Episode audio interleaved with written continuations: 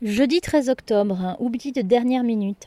Hier soir, au moment de la pause cigarette, une élève parlait sur le trottoir avec deux jeunes, ses cousins a priori, et comme je les faisais rentrer au foyer, la pause cigarette était finie et qu'il n'en restait que quatre euh, mollement résistants, la directrice est venue donner un petit coup de gueule et m'a sciemment fait remarquer, sur un ton de reproche, le même ton qu'elle emploie avec les élèves, et ça je n'en veux pas.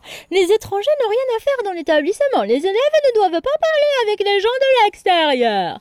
Je lui réponds un simple oui ou d'accord tout en me disant que si elle faisait appliquer mes heures de colle quand les filles insultent les passants de l'extérieur, ben elle ne se croirait pas toute permis et au-dessus des lois. Et en plus, je me dis quand même que le trottoir n'appartient pas à la directrice et à l'école et que tout le monde fait ce qu'il veut sur le trottoir s'il veut parler.